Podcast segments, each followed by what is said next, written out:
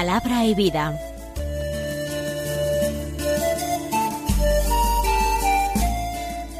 Con el padre Manuel Horta, desde Sevilla.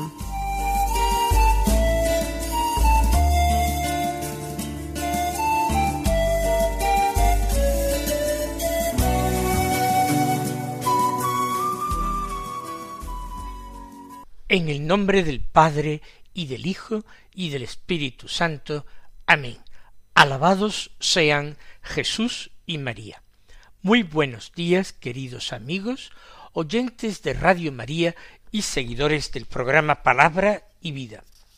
Hoy es el martes de la primera semana del tiempo ordinario. Este martes es día once de enero.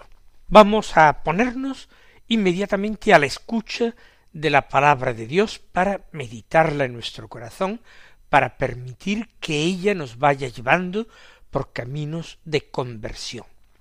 El Evangelio que se proclama en la misa es el Evangelio de San Marcos, que lo vamos a ir leyendo desde el capítulo primero de una forma continuada.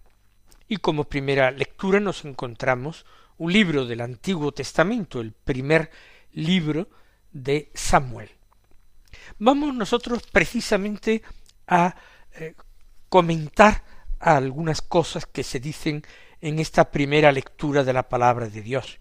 Es del capítulo 1, de los versículos 9 al 20.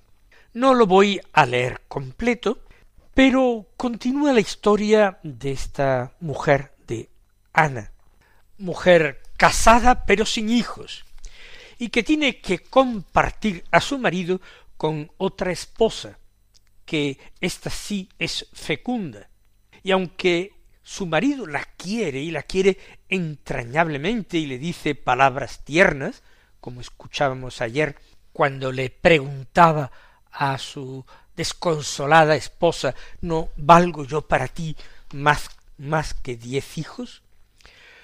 Pues Ana sigue de cualquier forma inconsolable. Recuerde que han subido toda la familia, eh, el marido con sus dos esposas y los hijos de una de ellas, a para dar culto a Dios, que han ofrecido sacrificios, que se han repartido raciones de carne para la comida ritual, aquel día de sacrificios. Y ella llora. Después de comer y beber esta comida ritual, ella llora rezando a Dios continuamente, pidiendo que Dios apartase de ella aquel oprobio de la esterilidad, que le diera descendencia.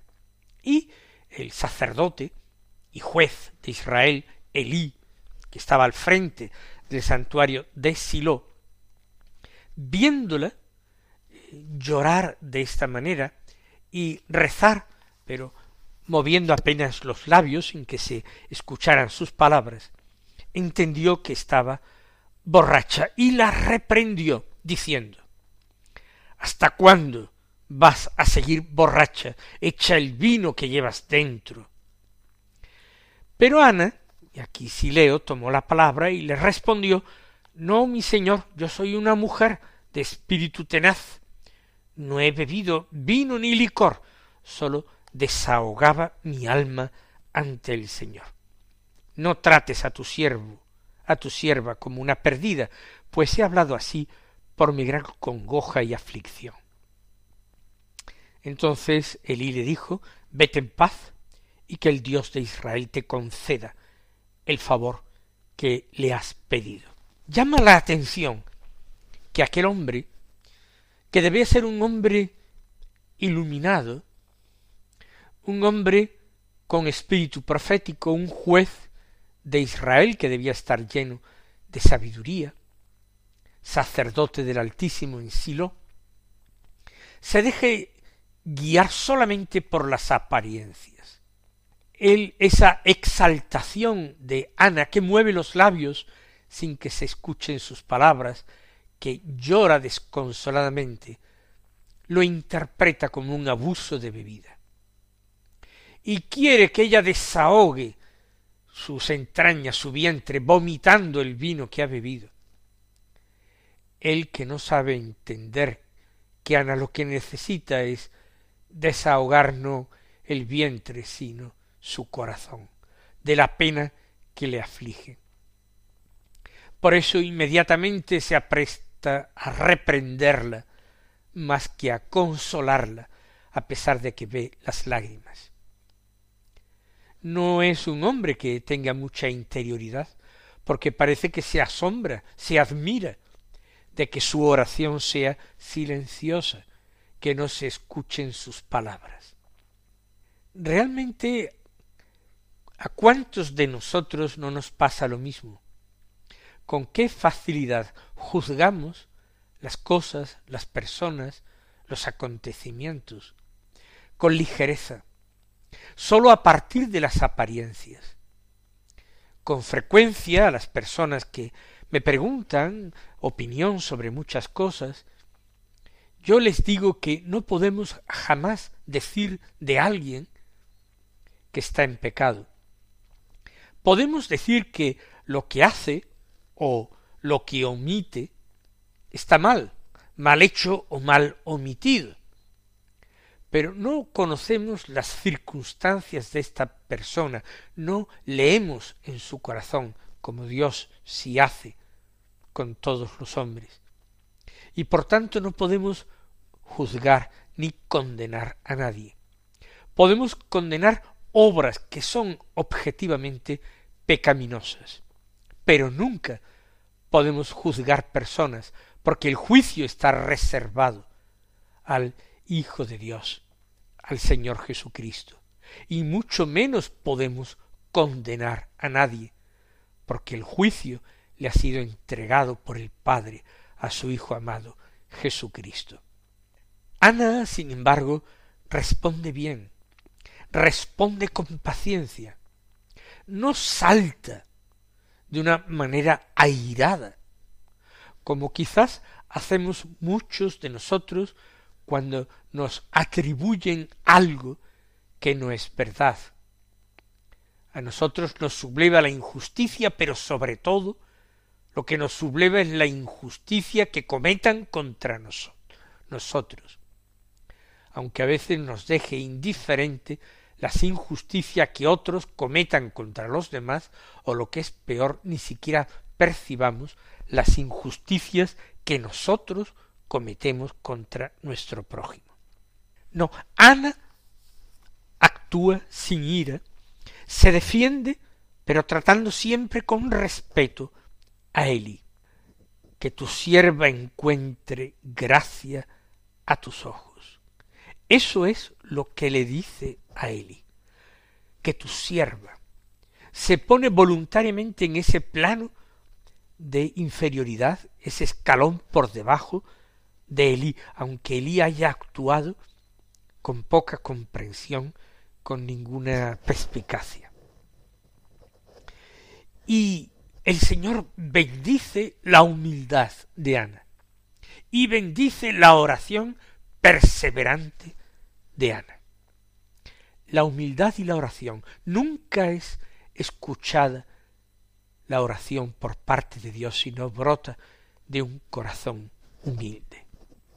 Estas dos virtudes tenemos que pedirlas hoy al Señor tenemos que pedirla al comienzo de este nuevo año civil. Humildad y espíritu de oración, espíritu sobrenatural. Humildad para no creernos con derecho a nada. Sí, defendernos de ataques injustos, cuando ello sea conveniente, cuando sea preciso, pero con las palabras medidas, con las obras oportunas, no dejando lugar a la soberbia, no dejando lugar a la ira. Y espíritu de oración. Esa oración que es, por una parte, perseverante, como nos enseña el Señor Jesús en el Evangelio. Día y noche, no cesar. Una oración que no se limita a palabras, una oración que es interior, silenciosa, y una oración que va acompañada con gestos. Aquí va acompañada de lágrimas sin cuento. No es posible que una oración así sea desatendida por Dios. Por eso aquella mujer se levantó y reemprendió su camino, su vida, y comió, y el semblante ya no fue el mismo. Ella creyó firmemente que el Señor le concedía lo que había pedido incluso antes de verlo realizado. Porque Elí, en nombre de Dios, le había dicho vete en paz, y que el Dios de Israel te conceda el favor que le pides. Y ella lo cree inmediatamente. No necesita ver pruebas. Por eso come ya con apetito y alegría y regresa con el resto de la familia a la casa con la esperanza en su corazón. Y al llegar a su casa, esta fe, esta esperanza, este amor, le hace inmediatamente concebir de su marido un hijo que ella promete consagrar a Dios. Y efectivamente, concibe y da luz un hijo y le pone un nombre que es un nombre verdaderamente profético, Samuel, que significa se lo pedía al Señor. Efectivamente, ella reconoce que es don de Dios que tiene que agradecer. Pues vamos nosotros a pedir ahora todo aquello que necesitamos al Señor. Vamos a pedirlo desde un corazón arrepentido y humilde. Vamos a pedirlo absteniéndonos de juzgar y condenar a nadie más que a nosotros mismos por nuestros pecados. Sí, sí, nos podemos juzgar y condenar a nosotros mismos para que sea el Señor misericordioso el que nos salve.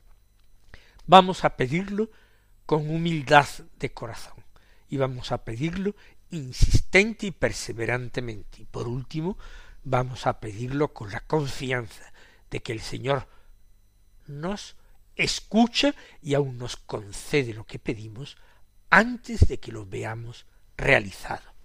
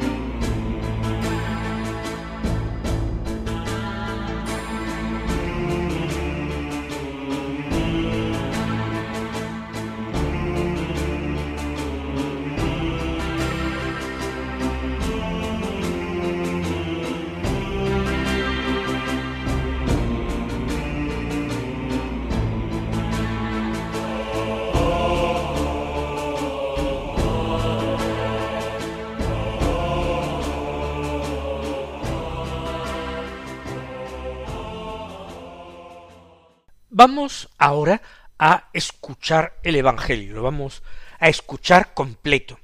San Marcos capítulo primero, versículos 21, segunda parte del versículo 21 hasta el 28.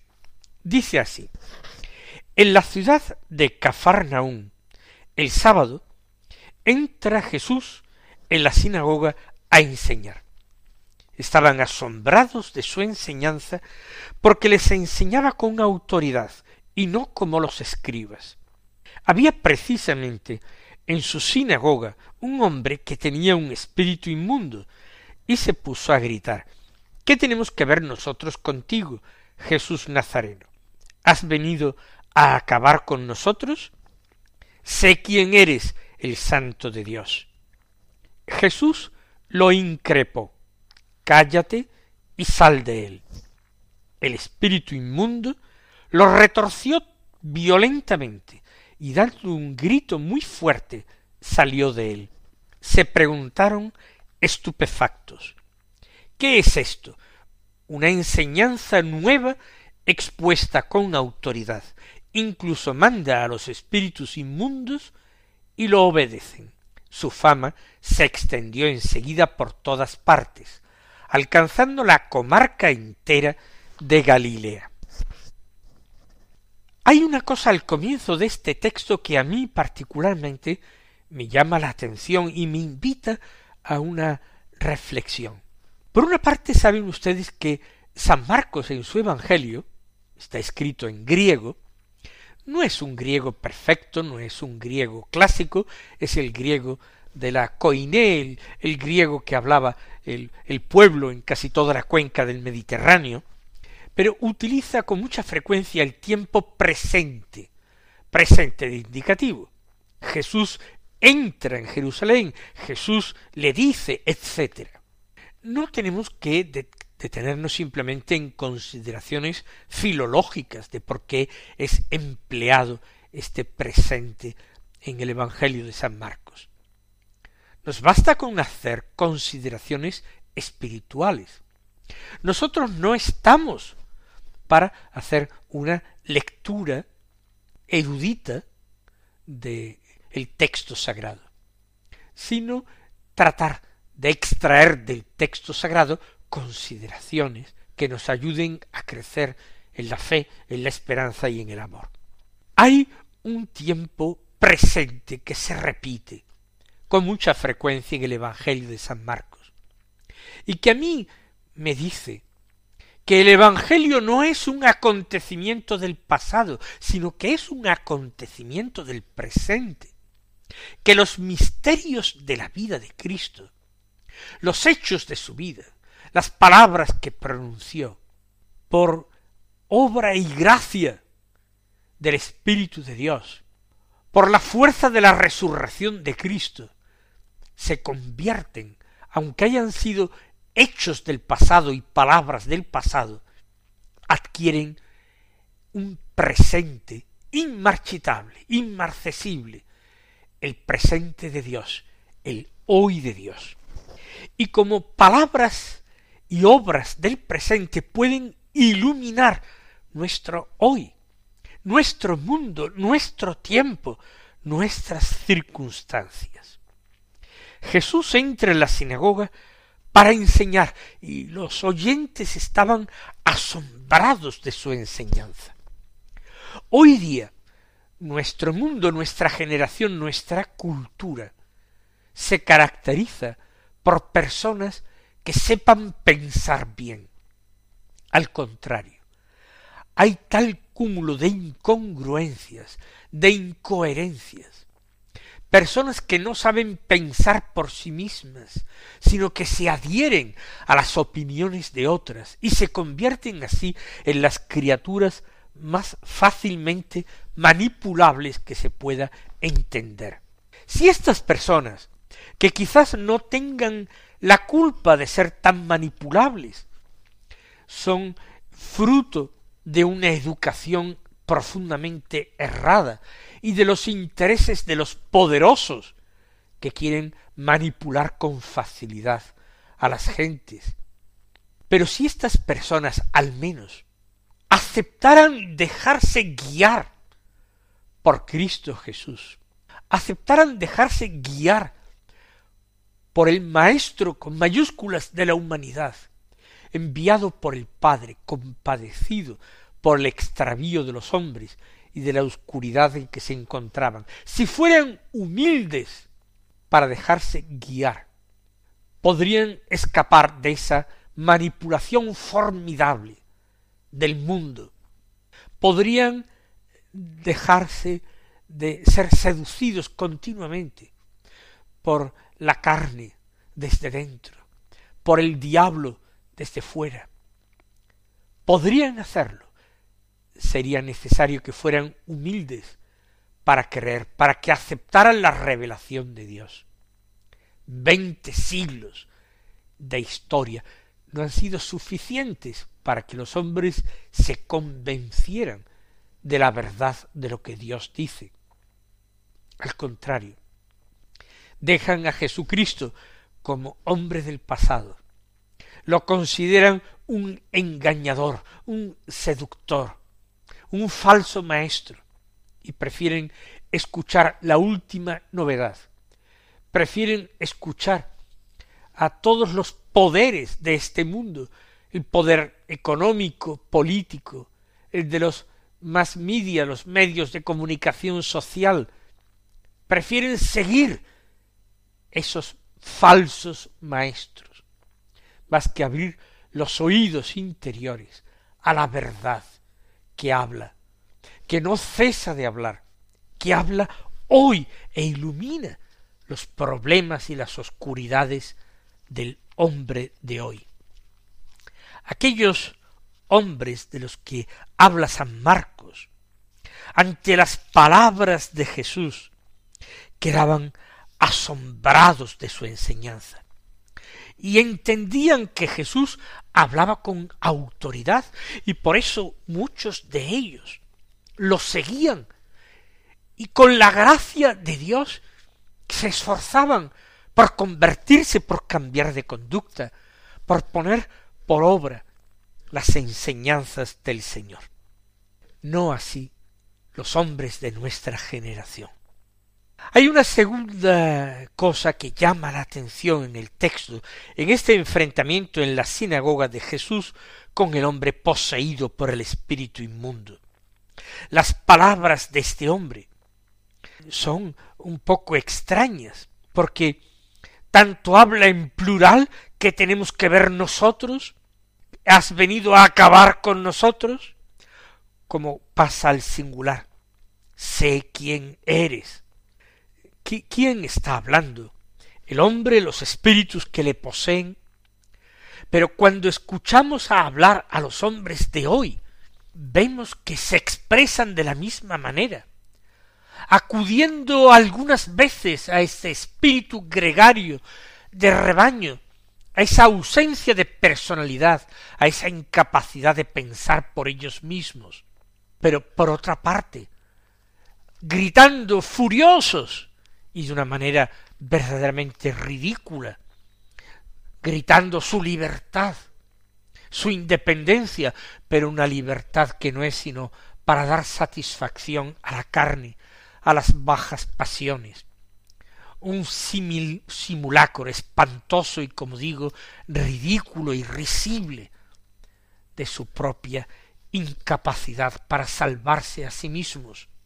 A este hombre, también al hombre de hoy, Jesús se compadece de él.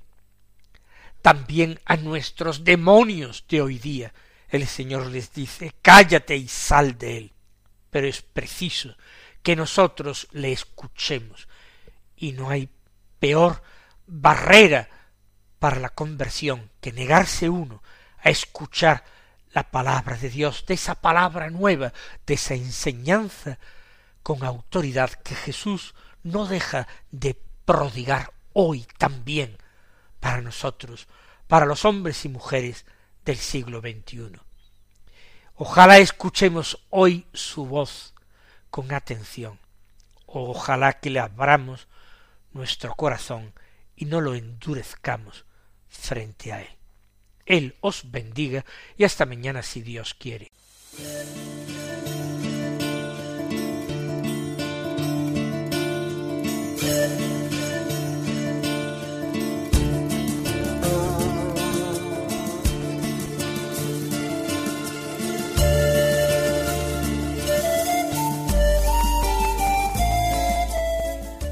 Concluye Palabra y Vida, un programa dirigido desde Sevilla por el Padre Manuel Horta.